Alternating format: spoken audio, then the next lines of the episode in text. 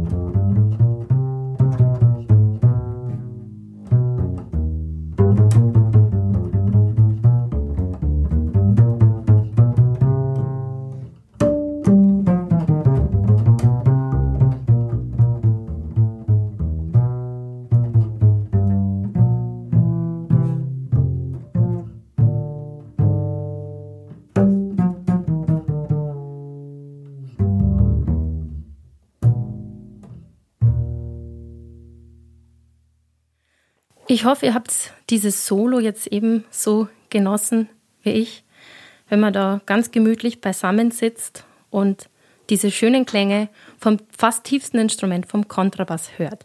Der Solist war in diesem Fall Martin Zenker. Martin, schön, dass du da bist und vielen Dank für deine Zeit schon mal. Ist mir ein Vergnügen. Vielen Dank für die Einladung. Ich habe es ja schon kurz angesprochen. Du bist mittlerweile wirklich ein Vorbild von mir geworden. Eigentlich kann man sagen, in drei Funktionen. Ganz klar zum einen als Musiker und Meister auf deinem Instrument, dem Kontrabass. Auch als Lehrer oder Dozent. Jemand, der mit einer unwahrscheinlichen Leidenschaft Musik an junge Menschen weitergibt. Und als dritter Punkt einfach ein Macher in der Musik und allen Projekten, die der Musik angehören. Vielleicht kennt jetzt der ein oder andere Martin Zenker jetzt nicht ganz persönlich und vor allen Dingen jetzt auch nicht als der Weltstar wie ein Brian Adams. Deswegen würde ich bitten, Martin, dass du uns und mir mal ganz klassisch deinen Lebensweg, ein bisschen deine Geschichte zur Musik erzählst. Gern. Also erstmal vielen Dank für die Einleitung und die Vorstellung. Ich fühle mich äh, äh, geehrt. Danke, Katrin. Ähm, ja, ich bin 1970 geboren in Kirchsee und vielleicht kennt es jemand, äh, vor Ort von München und habe eigentlich sehr früh angefangen, Musik zu hören und mit sieben Jahren angefangen, Geige zu spielen. Und mit zwölf dann meine Liebe für Jazz und den Kontrabass entdeckt. Und äh, habe dann weil es, wenn man mich auf meinem Gymnasium nicht mehr haben wollte, äh, relativ früh, auch mit 17 angefangen, Musik zu studieren, war dann mit 21 fertig und seither mache ich Musik. Ich nehme an, wir reden da über die Details dann sowieso noch mehr. War dann sehr lang als Freelancer unterwegs und seit ungefähr 15 Jahren auch verstärkt in dem äh, lehrenden Umfeld tätig. Bevor wir da jetzt weitermachen, deinen weiteren Lebensweg und all dein Schaffen, dein Wirken, ist jetzt für mich ganz spannend zu wissen, mit zwölf Jahren ist man ja noch sehr jung. Ich weiß jetzt nicht, was damals in dieser Zeit gerade in war, die Beatles wahrscheinlich schon auch, Rolling Stones sowieso. Wie kommt man mit zwölf Jahren dazu, als junger Geiger, dass man sich auf einmal für Jazz interessiert oder sogar verliebt in den Jazz? Ähm, also ich komme aus einem Elternhaus, da wurde sehr viel klassische Musik gehört. Und ich war irgendwie so in diesem Ganzen, was, was damals so hip war, so 1982 rum, also neue deutsche Welle und sowas, ähm, war ich eigentlich nie so drin. Und ähm, ein Freund von mir hat dann irgendwann mal eine Jazzplatte angeschleppt. Das war der Hajo von Hadeln, vielleicht kennt ihn der eine oder andere, ist ein Schlagzeuger hier in München auch. Damals gab es ja sehr viele Radio-Jazz-Sendungen noch und das Modern Jazz Quartett hat 1982 sich wieder vereinigt nach äh, acht Jahren Pause. Und die wurden also sehr viel im Radio gespielt und so bin ich dann auf diese Band aufmerksam geworden und da der Bassist Percy Heath wurde eine meiner ersten Helden und ist es auch immer noch. Da gibt es eine Geschichte dazu, die erzähle ich vielleicht. Äh, ich war 2008, glaube ich, das letzte Mal in New York und da war ich bei einem Bassbauer und der Percy Heath hatte so einen ganz speziellen Bass in der Violonform, den hat man also erkannt. Den hat er immer gespielt, sein ganzes Leben lang. Und da stand so ein Bass in der Ecke und dann habe ich gesagt, das sieht aus wie der Bass von Percy Heath, der ist zwei, drei Jahre vorher gestorben. Und dann hat der Sam Colstein gesagt, ja, yeah, it is the bass of Percy Heath, you wanna try it? Und dann habe ich also diesen Bass spielen dürfen, der so dem, der vom, vom Helden meiner Jugend war quasi eigentlich sehr, sehr emotional für mich. Und warst du damals dann auch schon sehr viel auf Konzerten unterwegs? Hast du versucht, diese Musik einzufangen? Es ist ja nicht so wie heute, wo man in YouTube, Spotify diese Soli unentwegt anhören ja. kann, dass man sich einprägt auf seinem Instrument, sondern da hat man vielleicht eine Platte gehabt, aber da war es sehr mühsam, diese Nadel wieder zurückzusetzen, um genau die Soli-Stelle wieder rauszuholen. Ist man dann viel auf Konzerte gegangen und hat versucht, das alles aufzusaugen oder wie war das da? Also man hat schon bewusster gehört, weil es einfach, oder Mann möchte ich nicht sagen, aber ich tendenziell, weil es einfach mühsamer war. Und man hat eine Platte gehabt und die hat man sich dann ausgeliehen in dem kleinen Freundeskreis, der auch Jazz gehört hat. Und ich bin zum Beispiel auch, als es Berlin Jazz Festival war und das wurde im Fernsehen übertragen und ich war 13, dann habe ich mich nachts heimlich aus dem Haus geschlichen und bin zu einem Freund gegangen, der 18 war und der sich das, wo wir uns das auf dem, Fernseher anschauen konnten. War die Rich Big Band, Dirty Dozen Brass Band, weiß ich noch ganz genau. Und natürlich auch, äh, so wie es halt ging, mit 13, 14, 15 in die Unterfahrt gegangen, damals noch am Heidenauplatz und einfach gehört, was geht. Also es war, ja, es war einfach noch nicht so zugänglich, wissen wir alle. Und es hatte Vor- und Nachteile. Wir waren vorher stehen geblieben. Du hast gesagt, du warst dann eigentlich mit 21 fertig mit dem Studium, also wahnsinnig junges Alter. Und dann warst du als Freelancer tätig. Ja, mhm. ein Begriff, der sehr frei dehnbar ist und wo man ja heutzutage sowieso ja auch nur die Frage immer kriegt, wie kann man mit Musik Geld verdienen oder überhaupt davon leben. Wie warst du dann tätig? Wo warst du tätig? Mit wem? Mhm. Also die ersten, es gab so die Zeit, bis, bis ich 26 war, wo ich wirklich viel gespielt habe. Also ich weiß, ich habe es einmal gezählt in meinem Kalender. Ich hatte so einen Jahreskalender an der Wand. Das waren 275 Auftritte im Jahr. Und es war natürlich schön, es war viel, aber ich habe dann irgendwann gemerkt, es waren so auch viele Sachen, die mir eigentlich keinen Spaß gemacht haben, wo ich gedacht habe, das möchte ich die nächsten zehn Jahre nicht machen. Also nicht alles, aber es waren viel so, so Background-Sachen dabei. Also zu viele im Verhältnis. Ne? Es ist nichts dagegen zu sagen, mal einen, einen Background-Gig zu spielen, aber es war zu viel im Verhältnis. Mhm. Und dann habe ich eigentlich mit 26, 27 angefangen, mich selber ein bisschen ins Musikbusiness reinzuschaffen und selber sehr viel zu buchen, hatte dann meine eigene Band namens Ugetsu, hatten sie meine ersten Kontakte nach New York auch gekriegt und ähm, da waren wir sehr, sehr viel unterwegs, haben vier CDs gemacht und waren wirklich als, also auf Tournee unterwegs und haben die Musik gemacht, die wir machen wollten und davon bin ich eigentlich nie wieder zurückgegangen. Es waren dann immer andere Projekte, aber ich war immer so der, ich habe damals verstanden, jemand in meiner Position muss das selber machen, wenn er die Musik spielen will, die ihm am Herzen liegt. Mhm. Du hast es gerade gesagt, Ogetsu war eine der ersten Bands. Hat, glaube ich, drei oder vier Alben mit dieser Formation rausgebracht. Du hast mir ja vorab ein paar Infos zugeschickt. Da stehen jetzt 38 Mitwirkungen drauf, also 38 Diskografien mhm. sind da aufgezeichnet. Zum einen aktiv als Musiker, zum anderen als Producer, wie man so sagt. Also eine wahnsinnige Anzahl, ich bin mir sicher, da fehlt da nur die ein oder andere vielleicht Single. Bevor wir jetzt einen großen Sprung machen und nach Asien gehen, hören wir doch vielleicht einmal in einen Titel von Ugetsu rein, dass wir gar nicht so viel sprechen, sondern ein bisschen ein Gefühl von deiner Musik, von deiner ersten Band bekommen. Mhm.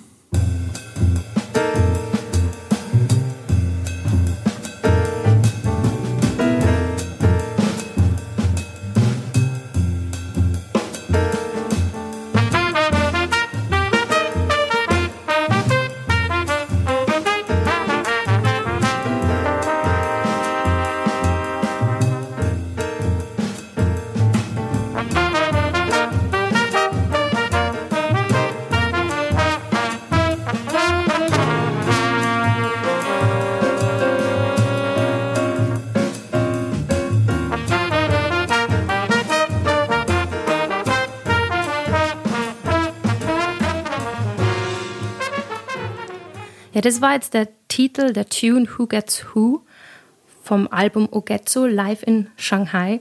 Und du hast das gerade so schön zu mir gesagt, das war auch ein bisschen die Reise, die die angefixt hat in diesen Kontinent. Aber es war damals nicht China und Shanghai, sondern es war Südkorea, wo du längere Zeit warst. Genau. Und dort warst du hauptsächlich tätig als Musiker oder dann war das dann auch schon dieser Sprung als Professor oder also ich kam 2003 das erste Mal nach Korea, um da zu spielen, ähm, allerdings nur auf Tournee und war dann, irgendwie hat sich das so ergeben, dass ich zwei, dreimal im Jahr da war. Das war so eine Zeit, wo ich sehr, sehr viel gereist bin. Und ähm, dann habe ich irgendwann eines Morgens äh, im März 2008 den Anruf gekriegt aus Korea, da war ich gerade in Edinburgh, habe auf der Couch von meinem Kollegen geschlafen. Und dann kam dieser Anruf aus Seoul, dass da die Professur für Kontrabass zu haben wäre und ob ich daran Interesse hätte. Und da war ich natürlich Feuer und Flamme, bin sofort rüber in, in einen Buchladen und habe mir ein koreanisch Buch gekauft. Das hat aber dann nicht viel gebracht. Und im August äh, 2008 bin ich dann nach Korea und habe in der Kyanghi-Universität vier Jahre als Professor für Kontrabass und Jazzgeschichte und so den ganzen Harmonielehre-Kram und so weiter gearbeitet. Und eigentlich dachte ich immer, ähm, also ich war froh damals, dass ich einen, einen sicheren Job hatte, weil dieses Freelancer-Leben ist natürlich schon anspruchsvoll manchmal. Ähm, ich hätte nie gedacht, dass mir das Unterrichten so viel Spaß macht und dass ich vor allem selber so viel lerne dabei. Das war das sozusagen eigentlich deine erste wirkliche Erfahrung in diesen, sage jetzt mal, Hardcore-Unterrichten. Ja. Ich weiß nicht, wie viele Studenten hast du da gehabt? Ich habe 16 Bassisten gehabt. Okay, das ist natürlich schon äh, eine Anzahl. Ja. Da ist man jetzt mehr als einen Tag wahrscheinlich an der Uni und gut beschäftigt. Und du hast mir ja schon mal ein bisschen was erzählt. Das, das Leben in Südkorea oder gerade auch, sage jetzt mal, ein bisschen diese hierarchische Struktur an einer Uni zwischen Dozent oder sogar Professor und Studierender ist ja ganz anders als ja. bei uns. Ja. Kannst du da für mich und auch für die Zuhörerinnen das einfach nur mal erzählen, weil das so wahnsinnig spannend ist, dieses Leben dort und auch wie die ähm, vor allen Dingen auch die Musik hören oder wahrnehmen, diese Lehre, wie die, dein Ansehen ist als Professor. Ja, du hast natürlich schon ein, ein sehr, du bist sehr hoch angesehen. Ähm, das geht natürlich auch mit einer gewissen Distanz einher, auf die ich gar nicht so scharf war. Ähm, du bist quasi unfehlbar. Also wenn ich, äh, wenn ich schreibe, zwei plus zwei ist fünf an der Tafel, dann finden die einen Weg zu sagen, ja, das stimmt. Und, und also man ist, man ist wahnsinnig hoch angesehen als Lehrer. Es ist aber auch schwer, in so einen persönlichen Kontakt mit den Studenten zu mhm. kommen. Und also ich habe es mit einigen geschafft in den Jahren, die 10, 20 Jahre jünger sind als ich, wo wir wirklich äh, uns über die Jahre angefreundet haben und jetzt so auf derselben mhm. Ebene sind. Aber es hat stellenweise absurde Ausmaße für unser Kulturverständnis. Ähm, ich will das nicht werten, aber es ist auch äh, unter den jüngeren Koreanern selber, die sind da ein bisschen unglücklich drüber manchmal, Mhm. Ähm, dass, ja, dass man nicht mit, mit Leuten aushängen kann, die zwei Jahre, drei Jahre älter sind. Mhm. Dass man mit denen auch nicht in der Band spielen kann oder wenn der Pianist fünf Jahre älter ist und falsch spielt, dann kann man ihm das nicht sagen. Ich, ich denke mal gerade im Bereich Jazz. Ja. Wenn du sagst, das ist so ganz klar und auch diese Distanz da, ja. ist ja das, denke ich mal, vor allem im Jazz ja auch schwierig, weil das lebt ja auch total von dem Miteinander und würde jetzt mal sagen, die Hierarchie ist ja da von Haus aus schon mal ein bisschen niedriger als jetzt in der Klassikszene. Ja. Also auch versucht, das jetzt nicht wertend zu, zu zeigen, obwohl es das automatisch jetzt natürlich ist.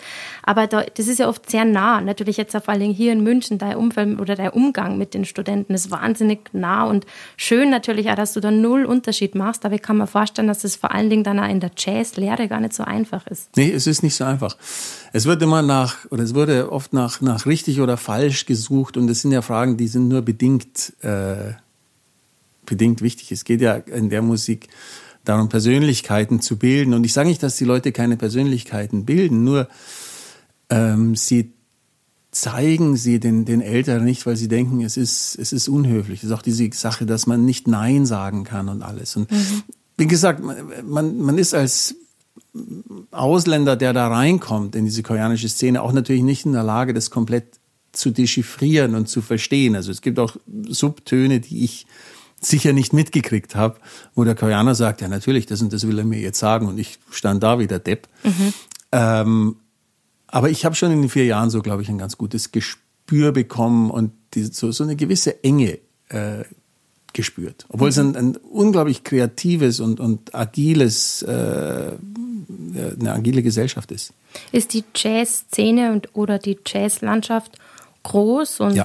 bedeutend in Seoul? Du warst riesig. in Seoul. Ach, riesig. riesig. Also es gab damals, ist wahrscheinlich jetzt ähnlich, allein in Seoul vielleicht 30 Clubs und ähm, du, du, kannst im Prinzip in derselben Stadt jeden Abend mhm. spielen. Also ich habe wirklich fünf bis sechs Gigs gehabt jeden Abend. Mhm. Und dann hat man nachts um vier noch gejammt. Und also es ist eine Stadt, die nie schläft. Also es war, denke mal, ganz eine schöne Zeit. Es war eine super Zeit. Prägende ja. Zeit. War wirklich eine gute Zeit. Und du bist ja Asien treu geblieben, eben bis heute. Für viele ganz spannend. Du warst nach Seoul, dann in der Mongolei. Ich habe da irgendeine Geschichte von dir in Erinnerung. Vielleicht bin ich jetzt ganz auf der falschen Fährte das hat was mit einem Wüstenlauf, mit einem Marathonlauf durch die Wüste zu tun, wie du eigentlich indirekt in die Mongolei gekommen bist. Ja, das stimmt. Ähm, ich war, äh, also ich habe 2006 zu rauchen aufgehört und dann, ich, ich bin ja jemand, der manchmal zu Extremen neigt, habe dann gedacht, so jetzt muss man, muss man Sport machen. Und dann ich, habe ich mich auf Marathons vorbereitet und habe dann relativ viele gemacht, nie besonders schnell, aber für mich hat's gereicht. Und dann hatte ich eine Bekannte damals in Seoul, mit der ich oft gelaufen bin. Und die hat gesagt, Mensch, lass uns mal was Richtiges machen. Und dann haben wir uns für einen 100 Kilometer Lauf in der nördlichen Mongolei, also nicht in der Wüste, sondern in den Bergen angemeldet. 4500 Höhenmeter waren noch dabei. Wow. Und so kam ich das erste Mal in die Mongolei. Und da waren wir eben auch zwei Tage noch in Ulaanbaatar und haben oder ich habe dann geschaut, ob es irgendwie Jazz gibt und, und dann gab es da tatsächlich einen Verrückten namens Ganbat und so ging es dann los. Und ganz konkret los ging ein Projekt, das sich nennt Jam UB. Mhm. Das steht für Goethe Musik Labor Ulaanbaatar. Das war 2014, als das alles so losging, 2013, also jetzt neun Jahre her. Und jetzt kann man sagen, nach neun Jahren ist aus diesem Wüstenlauf, aus diesen Verrückten, um ihn zu rezitieren, Ganbat, ein Jazzstudium entstanden, das es vorher nicht gab. Jetzt habe ich da ganz schön viele Steps übersprungen. Aber so viel mal zu deinem Projekt, zu diesem großen JMUB-Projekt, mhm. das dir bis heute begleitet. Das war eigentlich ein einjähriges Projekt. Wir haben es ja in der letzten Ausgabe mit Angie schon gehört. Das war gedacht dafür. Es gab vorher ein bisschen Jazz, aber eben nicht in der Lehre verankert, so wie Richtig. wir es bei uns kennen. Und du hast da mit Gunbad gedacht, wir müssen irgendwas schaffen, damit die jungen Menschen hier Jazz studieren können. Oder wie war da der Gedanke? Ja, ähm, also wir haben dann 2012 wurden wir dann eingeladen, auf dem Festival zu spielen. Da gab es jedes Jahr so ein kleines Festival und man musste im Prinzip sein eigenes Geld mitnehmen. Und damals hat mich das Goethe-Institut eingeladen, da zu spielen. Und wir haben im Zuge dessen auch einen Workshop gegeben an der staatlichen Musikhochschule, die es ja gibt, die ja sehr gut ist auch. Und das fanden die wiederum sehr dufte 2012 und ähm, der damalige Leiter des Goethe-Institutes, dem ich hier meinen ganz, ganz großen Dank aussprechen möchte, das ist der Sebastian Voitsch, hat sich dann damals wahnsinnig dafür eingesetzt, dass wir wiederkommen können. Und irgendwann hatten wir dann mal die Idee, vielleicht kann man das institutionalisieren, vielleicht kann man einen Studiengang oder zumindest was, was Nachhaltigeres machen. Und dann haben wir da einen unglaublich intensiven Antrag äh, erarbeitet mit, mit seitenweise Konzepten, wie man so einen Studiengang aufbauen könnte, Finanzierungsplan und alles. Und das haben wir dann gestartet und wir sind im Prinzip im Plan. Es ist ein Zehn-Jahres-Plan gewesen. Covid hat uns ein bisschen zurückgeworfen, aber im Prinzip sind wir so weit, dass die, die Rädchen so ineinander greifen, wie wir uns das damals ausgedacht haben. Ihr durfte ja diese, dieses Ergebnis und eigentlich diese Community, möchte man sagen, ja letztes Jahr erleben, als ich unter anderem mit dir in der Mongolei war. Und ihr hatte schon das Gefühl, du hast da ganz was Besonderes geschaffen. Man hat ja dann gemerkt, als die jeweiligen MusikerInnen, die dann da im Jazzclub auf der Bühne waren, die Chance genutzt haben, als der Baksch, der Professor Zenker, mal wieder da war, ihm wirklich auch am Ende des Konzerts nochmal zu danken. Da habe ich schon gemerkt, dass sowas berührt dich schon, schon sehr. Also ich glaube, du bist da jemand, der lebt dann auch von dem, dass man das, dass man das spürt. Das gibt einem ganz viel zurück. Weil die, man muss ja sagen, du steckst ja da mehr als irgendwie geht eigentlich hinein. Du steckst ja, ich weiß nicht, wo du diese ganze Energie und Kraft hergenommen hast, also explizit für dieses Projekt, für diese jungen Menschen. Aber ich habe dann schon das Gefühl gehabt, genau diese Momente sind dann, sind dann diese, die dir da schon auch stolz machen, oder? Natürlich, natürlich. Also ich bin da sehr, sehr stolz drauf und es ist auch äh, was unglaublich Belohnendes für mich natürlich.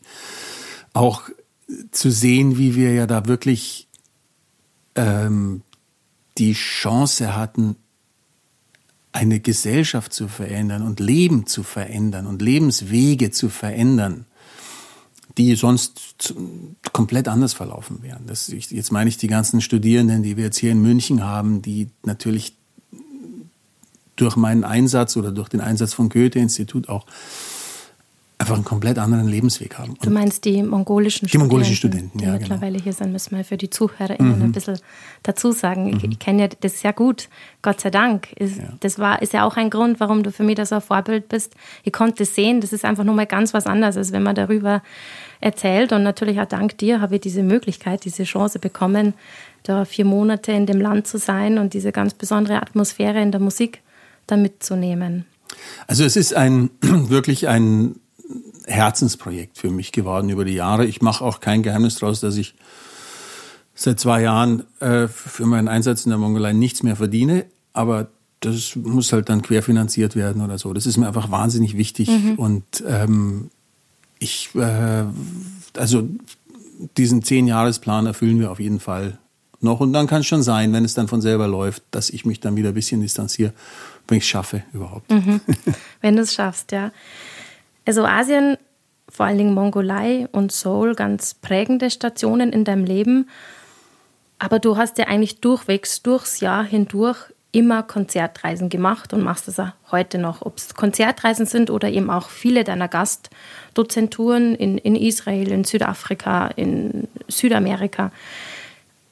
Wenn wir uns jetzt noch mal ein bisschen auf deine Reisen als Musiker, als Bassist konzentrieren, wo warst du überall? Das können wir jetzt wahrscheinlich gar nicht aufziehen. Man müsste eher sagen, wo warst du überall nicht? Ich glaube, das wäre wär schneller. Aber vor allen Dingen gibt es besondere Reisen. Das heißt, mit besonderen MusikerInnen, besondere Menschen, die du dort getroffen hast, wo die Menschen die Musik, die Erlebnisse anders wahrnehmen. Ich kann mir vorstellen, da kannst du einiges erzählen. Da gibt es natürlich viel, klar. Also äh, da würde ich erst mal reden von den Musikern, mit denen ich gespielt habe, mit denen ich die Chance hatte zu spielen. Ähm, ich weiß, als ich 15 war, bin ich mit besagtem Freund Hajo von Hadeln zusammengesessen und wir haben gedacht, so, ja, wer ist der Schlagzeuger, mit dem du am liebsten mal in deinem Leben spielen willst? Und dann habe ich drei genannt und habe 20 Jahre später mit zwei von denen gespielt, äh, mit Billy Hart und mit Ed Thigpen. Und für solche ähm, Erlebnisse und für die ganze Historie, die man da mitkriegt, bin ich unendlich dankbar natürlich, klar. Wie kam es dazu, dass man mit so Weltgrößen, Weltstars, kann man sagen, spielt? Billy Hart, der mit Miles Davis zusammengespielt hat, also dass die, dass man wieder eine Relation bekommt, auch für die Menschen, die jetzt dem Jazz nicht so zugewandt sind. Ich glaube, Miles Davis sagt am jeden was. Wie kam es dazu? Wie kam es dazu? Also bei ich erzähle vielleicht mal am ersten mit Jimmy Cobb war es so, also Jimmy Cobb ist auch ein Schlagzeuger, der mit Miles gespielt hat, der auf der Kind of Blue spielt. Ähm, ich hatte damals meine Band Ugetsu. Wir haben einen neuen Trompeter gesucht, ähm, und zwar von einem Tag auf den anderen. Und dann habe ich über unseren New Yorker Saxophonisten Tim Armacost, der da dabei war, einen New Yorker Trompeter angerufen. Der kam dann am nächsten Tag auch nach Köln geflogen. Und der hat mich dann in seine Band geholt und in dieser Band war Jimmy Cobb. Und wir haben unseren ersten Job zusammen gehabt in Athen fünf Tage und ich weiß, ich war nervös wie sonst was und habe aber mit Jimmy, genauso wie mit Ed Thigpen später oder mit Billy Hart oder James Moody, die Erfahrung gemacht, dass man einfach immer auf Augenhöhe ist. Mhm. Und das ist was, was ich, also das ist ein, ein, ein Grundsatz von mir, egal mit wem ich zu tun habe man, man ist mit jedem Menschen auf Augenhöhe. Das ist deine Einstellung. Das ist meine Einstellung. In der ja. Musik. Ja, Und ja, ganz besondere Einstellung. Ich glaube, leider ja nicht jeder Musiker oder jede Musikerin hat das, aber vielleicht ist es ja genau der Punkt, zum einen, dass du so bist, wie du bist und dass egal ob Studierender oder äh, Billy Hart mit dir sehr gerne Musik macht. Äh, Dankeschön. Ich, ich hoffe, dass es so ist. Und diese, Ein ich meine, die Kunst an der Einstellung ist, glaube ich, dass man akzeptiert, es muss nicht bilateral sein. Es mhm. reicht, wenn man sich selber in diese Position hebt. Ja, und zwar sowohl nach Leuten, die vermeintlich hierarchisch unter dir stehen, als auch über dir. Also mhm. wenn ich, wenn ich mit äh, Billy Hart spiele, dass ich nichts sage, jetzt bin ich aber nervös, weil das ist der Billy. Respektvoll mhm. ist man, muss man sowieso jedem ja, Menschen klar. gegenüber sein. Den Respekt. Und denselben ja. Respekt versuche ich auch ähm, irgendwie im, im 18-jährigen mongolischen Studenten gegenüber zu bringen.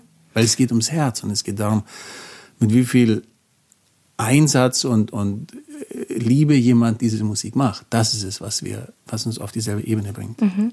Jetzt ist der Name Billy Hart schon ein paar Mal gefallen. Ich war zwar eigentlich nur beim Reisen, aber du hast mit ihm, glaube ich, auch zwei Alben aufgenommen.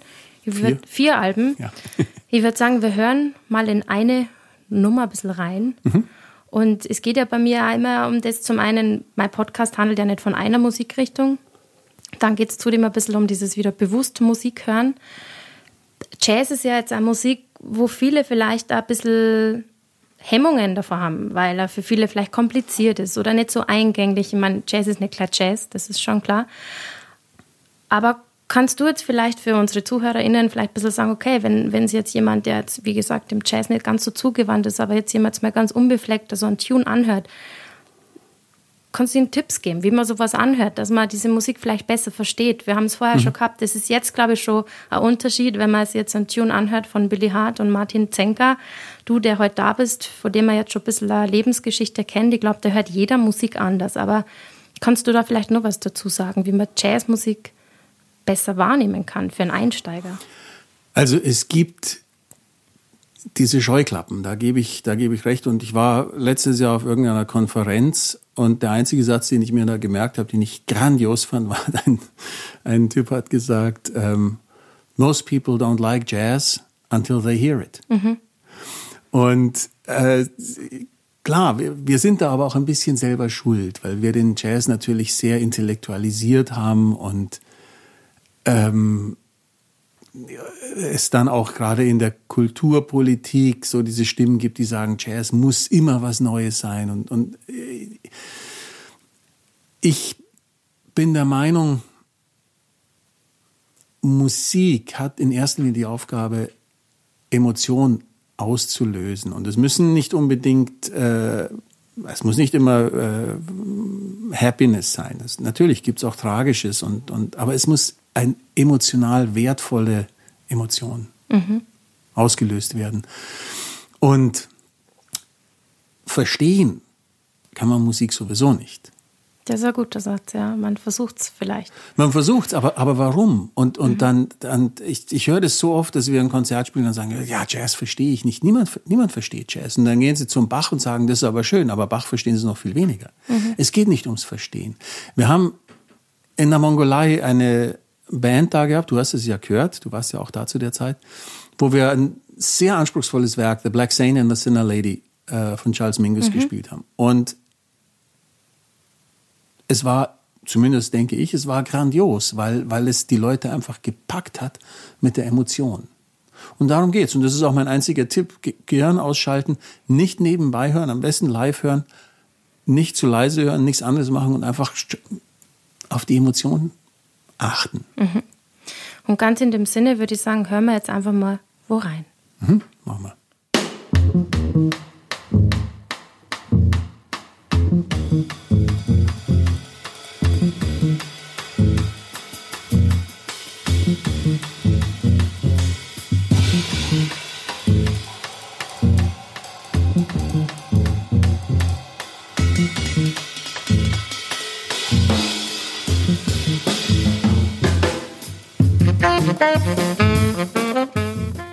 Wir waren vorher bei dem Thema Reisen und ich habe gesagt, eigentlich müsste man die Länder aufzählen, wo du nicht warst. Also Martin, du warst auf jedem Kontinent schon mal konzertierend oder sogar als Gastdozent, oder? Fast. Ich war noch nie in Südamerika, aber ich werde jetzt im August nach Brasilien fahren. Sonst war ich überall. Und Brasilien dann als Dozent. Du bist ja unter anderem in Süd Südafrika an, mhm. an der Uni als Gastdozent. Gustav Mahler Uni in Österreich, gut, die ist jetzt Richtig. nicht so weit weg, aber es zählt dazu. In Jerusalem warst du mhm. als Gastdozent. Und machst du da jetzt eine musikalische Reise oder eben als Dozent, als Professor? Äh, beides. Wir äh, arbeiten mit der äh, Uni in Rio de Janeiro zusammen. Wir versuchen so ein paar Konzepte zu entwickeln, wie wir eine einen Austausch zwischen den Studierenden und Dozenten hinkriegen, so wie wir es im Prinzip auch in der Mongolei gemacht haben. Und dann gibt es aber, was mich sehr freut, im, im Abgang von dieser Reise noch äh, drei oder vier Konzerte in Belo Horizonte. Da, glaube ich, hast du eine wunderbare, schöne Zeit, wo bestimmt. ich dir jetzt schon mal ähm, viel Vergnügen wünsche. Da gibt es bestimmt den ein oder anderen Caipirinha, Mojito. Mit Sicherheit. Und der Copacabana vielleicht auch. Ja, die Uni ist, das Unigebäude ist so eineinhalb Kilometer weg. Haben wir ja, schon angeschaut. Ein schönes Urlaubsziel. Ja. Und wenn man das beruflich verbinden kann, umso ja. besser. Wo warst du noch? Was ist vielleicht noch was? Was war das exotischste Land, wo du warst? Gut, kann jetzt ähm, jemand sagen, natürlich Mongolei. Das ist jetzt für dich schon gar nicht mehr so exotisch, denke ich Nee, das ist meine zweite Heimat. Ähm, also was sehr exotisch war für mich, war Papua-Neuguinea. Das war, da waren wir in Australien ähm, was wunderschön war auf dem Festival in Manly an Sydney vor der Küste in den Sonnenuntergang reingespielt am Sandstrand. Das war toll. Und Papua-Neuguinea war dann schon sehr anders, mhm. muss ich sagen. Also auch so natürlich ein tolles Land, und, und man will auch gar nicht urteilen, es ist einfach so unfassbar kriminell und, und mhm. unfassbar sicherheitsbezogen, dass man eigentlich vom Land fast nichts gesehen hat. Also wirklich so ein Land, wo du, wo du ähm, an der roten Ampel nicht anhältst und, und äh, dich nicht anschnallst, dass du schnell aus dem Auto rauskommst, wenn irgendwas ist. Und das war sehr exotisch, mhm. muss ich sagen. War sehr exotisch. Aber China 1998 war auch noch komplett anders. Ne? Was war da anders? Was war in China anders? Dass wir zum Beispiel ähm, in einer, in einer, äh, in Ningbo in einer Boxarena gespielt haben und in der ersten Reihe die ganzen Militärangehörigen saßen und neben mir oder äh, mir gegenüber saß einer in seiner Uniform und neben ihm saß sein Sohn und der hat ihm das ganze Konzert die Ohren zugehalten. Aha. Und solche Sachen halt, die, die heute. Also China hat sich ja wahnsinnig entwickelt. Da gibt's, könnte ich viele Geschichten erzählen. Hawaii, ich war ein paar Jahre lang jedes Jahr auf Hawaii auf dem Festival, als, als der Bassplayer in Residence war. Grandios. Was heißt das genau? Das hört man ja immer wieder. Vocalist in Residence, Bassplayer in Residence. Na, es ist so, dass bei den Festivals manchmal äh, nicht jede Band ihre eigene Rhythmusgruppe mitnimmt, sondern man lädt nur den Sänger ein oder den Saxophonisten und dann bleiben da äh, dann ist eine Rhythmusgruppe da, die mit verschiedenen Leuten spielt. Mhm. Und da hatte ich dann immer so vier, fünf, sechs Konzerte in Oahu. Mhm. Wunderschön, natürlich. Wenn man bei dir den Lebenslauf durchliest, dann steht dann ein Sideman. Mhm. Das heißt dann so viel, wo du einfach mitgewirkt hast, einfach in Anführungsstriche als Bassist. Mhm. Das waren dann teilweise auch Solisten oder Bands, mit denen man vorher noch nie zusammengespielt hat. Ja. Ich würde das mal gerne mal ein bisschen so erklären. So ist es im Jazz. Man hat natürlich, es gibt die ein oder andere Band, die besteht mit allen festen Mitgliedern, aber es gibt immer vor allen Dingen Solisten, die auf ihren Tourneen, so ähnlich wie es das du gerade erzählt hast, diverse Percussionisten oder Gitarristen, den Bassisten dann dazu buchen. Mhm. Und gibt es dann da so eine übergreifende Agentur oder passiert das alles bei euch im Mundpropaganda? Man kennt sich. Man kennt sich. Ja, man kennt sich. Ähm, und ich meine, wenn jetzt zum Beispiel, äh, wenn ich mit Jim Snydero spiele, ich, ich kenne den natürlich seit 30 Jahren, also kenne ich seine Musik, ich weiß, was der ungefähr macht. Und der spielt mit irgendeinem Schlagzeuger zusammen und dann brauchen sie einen neuen Bassisten und dann denkt der Schlagzeuger, in dem Fall war es Rick Hollander, halt, ja, okay, der Martin Senke, der kann sowas. Und so kommt man dann rein und so ist man dann auch drin mhm. in solchen Sachen. Also super gut vernetzt.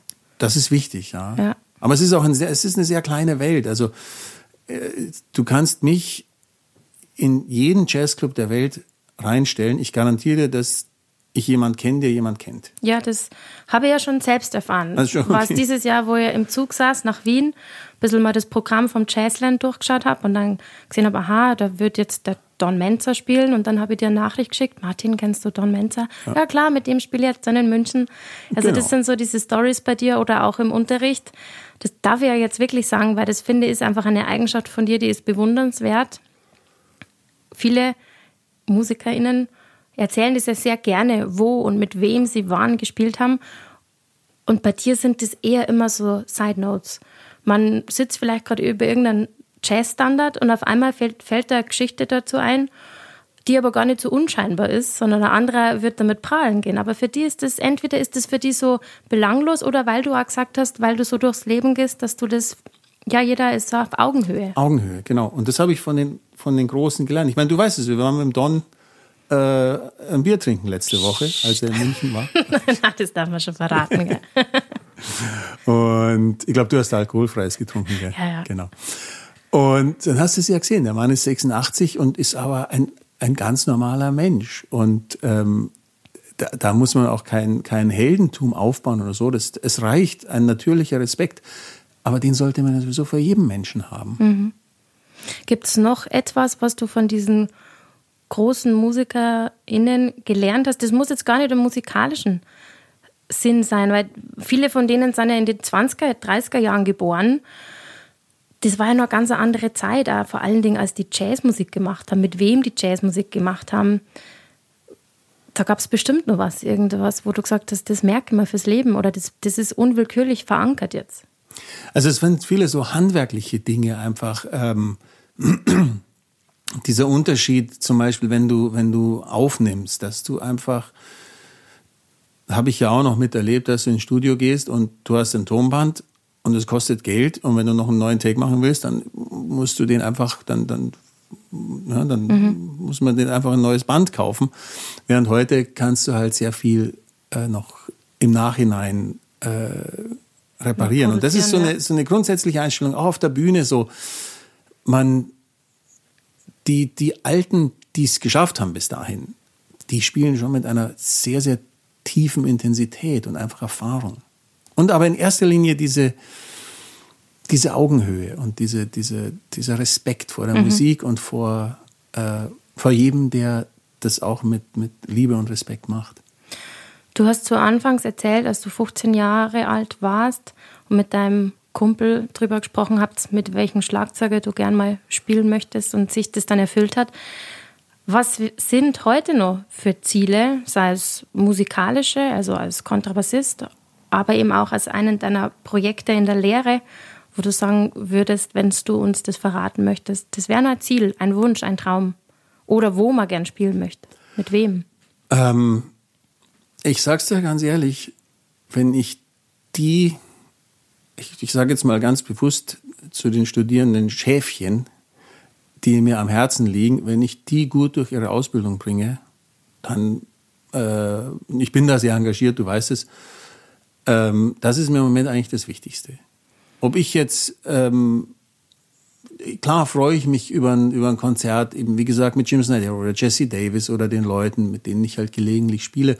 Und es macht einen Riesenspaß. Aber es geht mir da nicht mehr darum, dass ich mir dann an Gürtel hängen kann, ich habe mit dem und dem mhm. gespielt. Mhm. Das, das, äh, oder auch wo.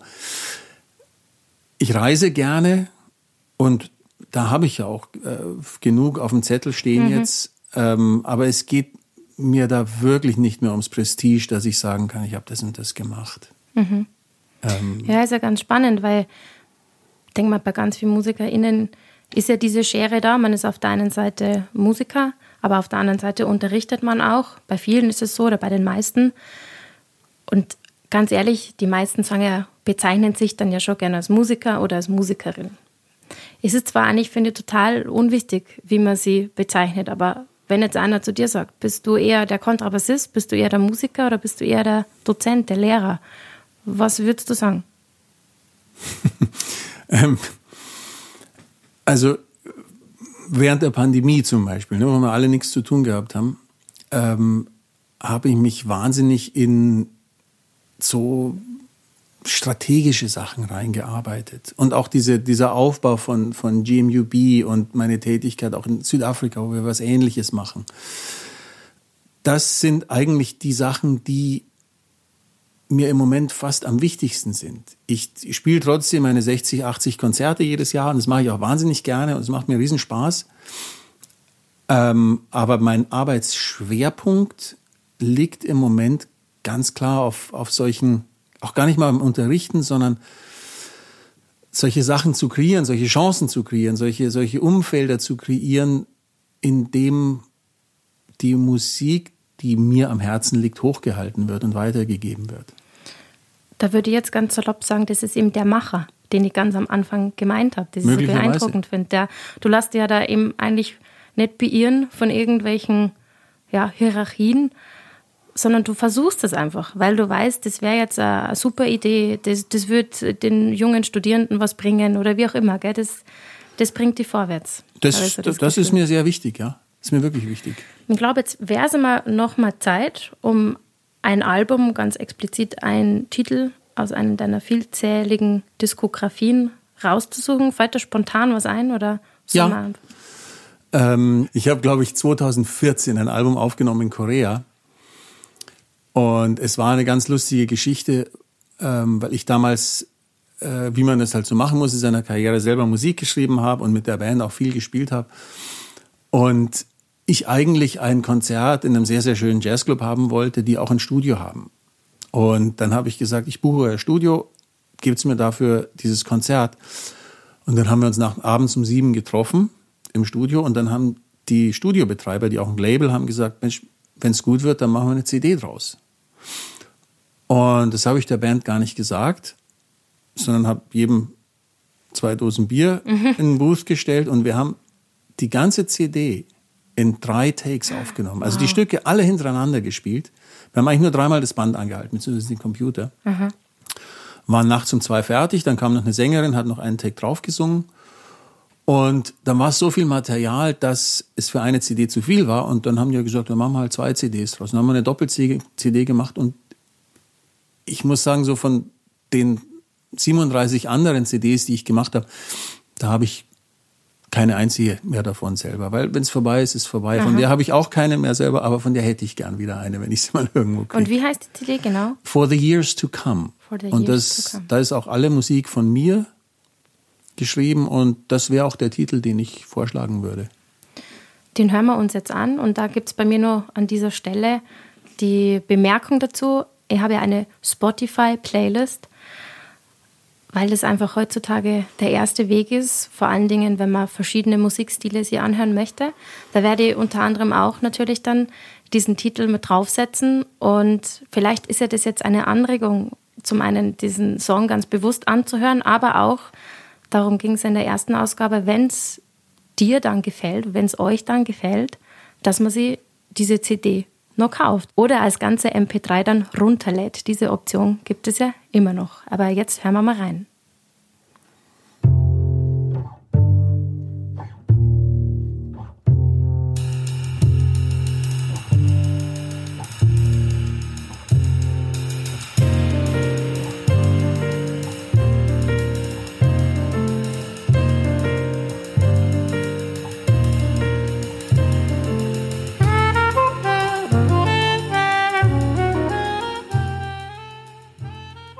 Bei mir ist heute Martin Zenker da.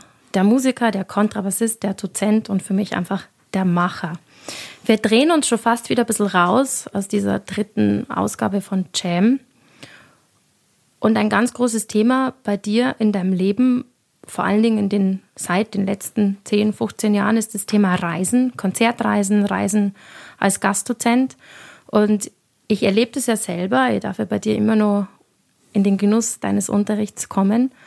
Und ich hatte dieses Jahr, Anfang Januar, meinen Unterricht und dann warst du wieder für drei, vier Wochen weg. Dann wäre Nepal geplant gewesen.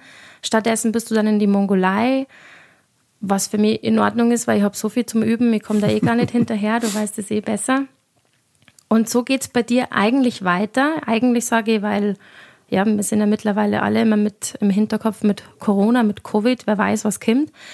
Aber erzähl uns doch ein bisschen was. Wir haben schon gehört, es geht jetzt da nach Brasilien, aber dass man das Gefühl von dir als purer Reisemensch, der das eigentlich zu seinem Beruf gemacht hat, bekommt. Wie schaut bei dir, ich kann jetzt nicht sagen so ein Alltag aus, sondern eigentlich ein, ein Jahr? Ja, also jetzt geht es wieder richtig los, nach, also seit Covid. Ähm, und ich, am Montag fliege ich nach New York für eine Woche, von da aus direkt in die Mongolei für 14 Tage dann werden wir hier das Semester abschließen. Und dann geht es nach Brasilien für drei Wochen. Von da aus in die Mongolei für einen Big Band Workshop für 14 Tage. Von da für 14 Tage nach Nepal mit Goethe. Wahnsinn. Und dann von Nepal aus mit einem Ensemble, was mir sehr am Herzen liegt, das Charles Mingus Ensemble äh, nach Südafrika für 14 Tage und dann geht hier schon wieder das Semester los. Ich wollte sagen, dann ist September. Nein, dann ist schon Oktober. Dann ist Oktober. Das ist schon Mitte Oktober. Da warst genau. du schon wieder, jetzt habe ich eine mitzählt, auf drei Kontinenten. Ja. Vier verschiedene Länder. Genau. Und wenn es gut geht oder wenn wir Glück haben, dann sind wir Weihnachten in Australien.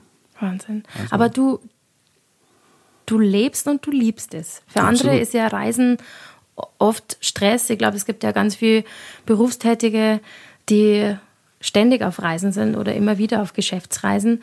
Aber ich habe bei dir das Gefühl, das ist einfach ein Teil von deinem Leben. Absolut. Also ich brauche keinen Kühlschrank und ich äh, Kaffeemaschine vielleicht, aber sonst nichts. Ist es das Reisen an und für sich, also ganz explizit das in der Luft sein, oder ist es einfach, oder sind es einfach dann diese Menschen, diese neuen Erlebnisse, was da für dich einfach das es sind die Erlebnisse. Absolut, die Erlebnisse, die, die, die neuen Kulturen und Leute kennenlernen und einfach auch die, die Möglichkeiten zu sehen, die sich dadurch ergeben.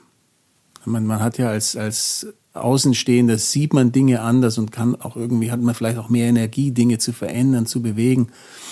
Und es sind für mich unglaublich belebende, wichtige Kontakte. Was machst du in Nepal, wenn du dort dann bist? In Nepal gibt es das äh, Kathmandu, die Kathmandu Jazz School.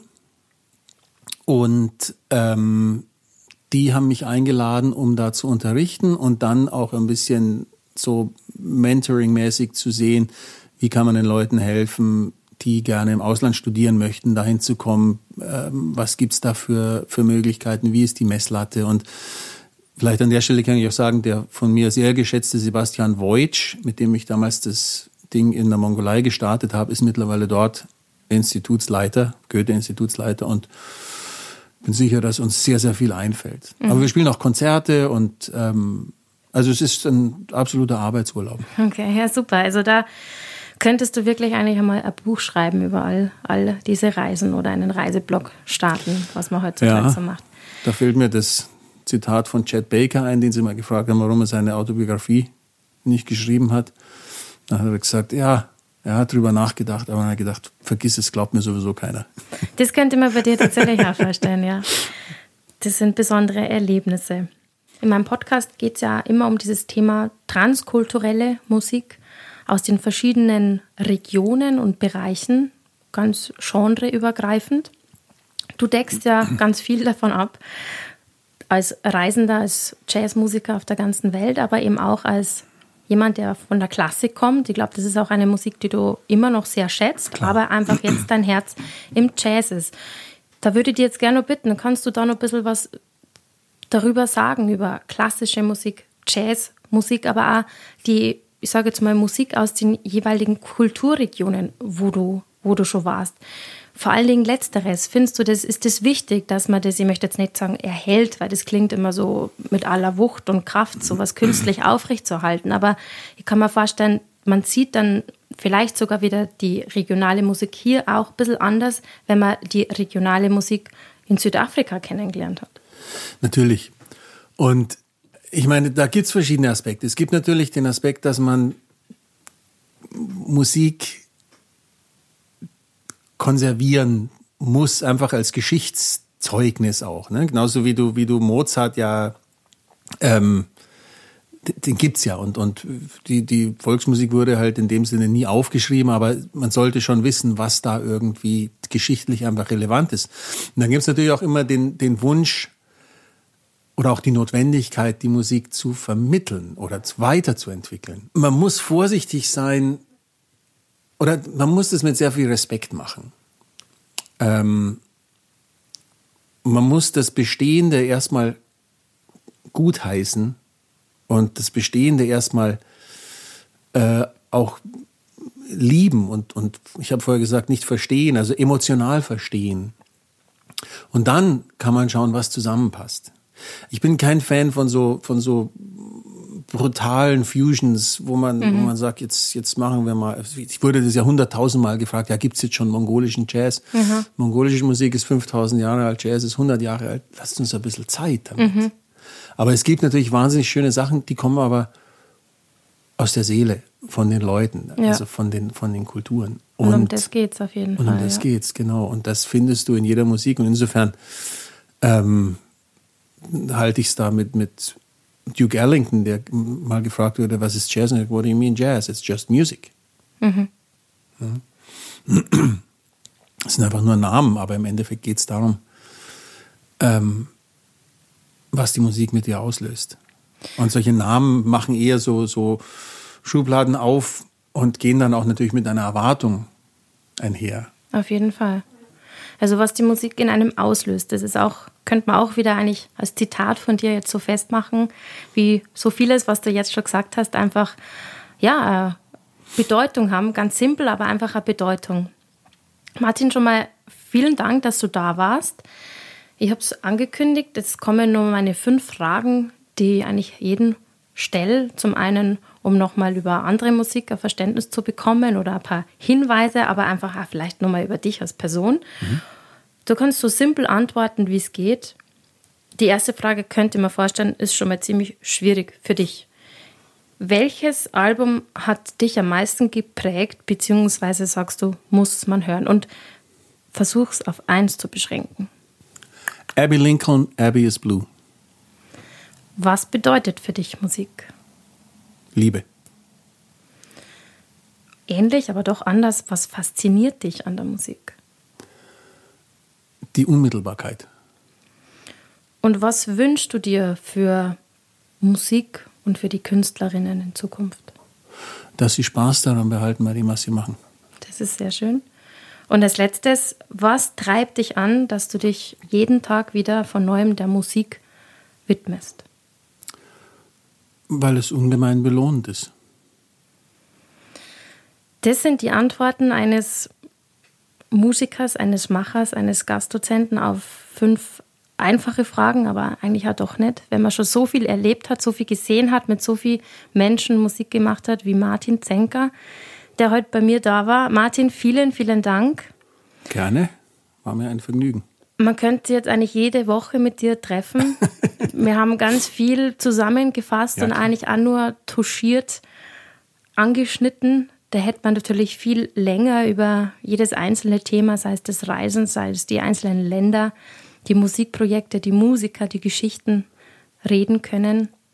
Aber ich denke, wir haben jetzt über dich einen guten Einblick bekommen. Das ist ja etwas, was mir einfach sehr wichtig war, dass ja mehr Menschen deine Arbeit sehen. Dankeschön und, und ich freue mich da natürlich und ähm, wir können es ja auch bei Gelegenheit wieder machen, aber es gibt auch noch sehr viele andere.